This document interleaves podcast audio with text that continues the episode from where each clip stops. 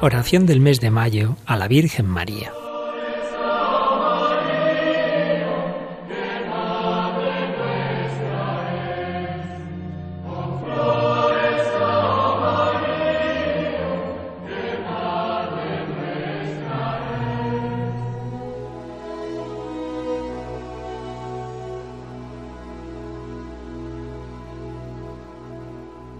Acordaos, oh piadosísima Virgen María, que jamás ha oído decir que ninguno de los que han acudido a vuestra protección, implorando vuestra asistencia y reclamando vuestro socorro, haya sido desamparado de vos.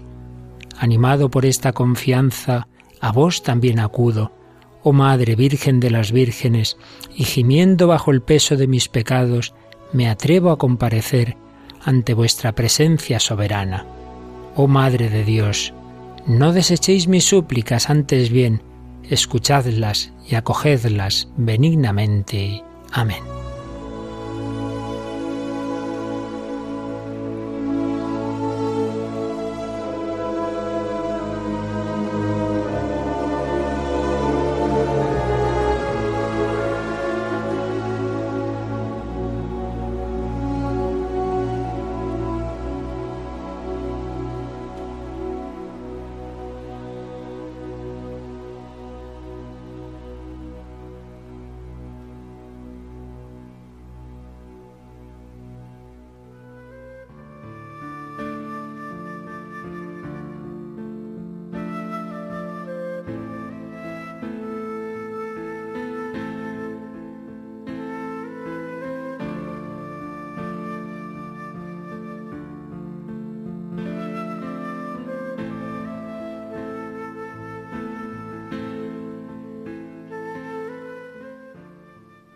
San Ignacio de Loyola aprendió de su nodriza, la esposa del herrero del lugar, a leer en la vida de Cristo y a recorrer ermitas y romerías de los verdes valles del Urola.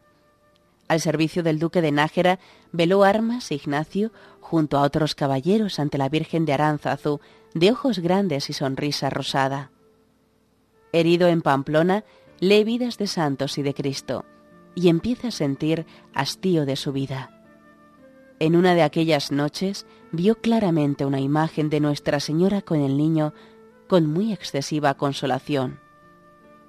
En Montserrat vela a la moreneta toda la madrugada de la Anunciación de 1522. Malviviendo en Manresa, Ignacio de Loyola tiene visiones de Nuestra Señora. Estudiante en Alcalá de Henares, pasaba largos ratos ante la Virgen de la Misericordia del Hospital Antezana donde vivía. Los votos en Montmartre con sus compañeros son en presencia de la Santísima Virgen María. Prepara un sacerdocio pidiendo a la Virgen que le quisiese poner con su hijo. Ignacio de Loyola fue general de la Orden en Roma, tiene frecuentes visiones de María y la reza en la diminuta capilla de la Virgen de la Estrada, medianera con su cuarto notaba que la Virgen estaba intercediendo. Morirá con la única compañía de esa Virgen. En sus ejercicios, los de San Ignacio de Loyola aletean los coloquios con Nuestra Señora.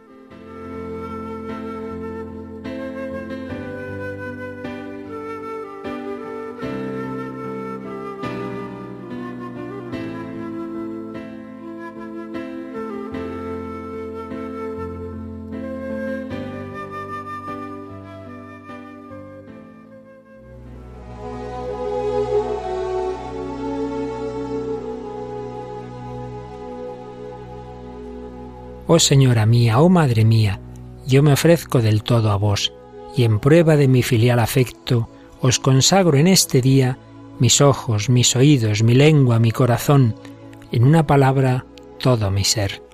Ya que soy todo vuestro, oh Madre de bondad, guardadme y defendedme como cosa y posesión vuestra. Amén.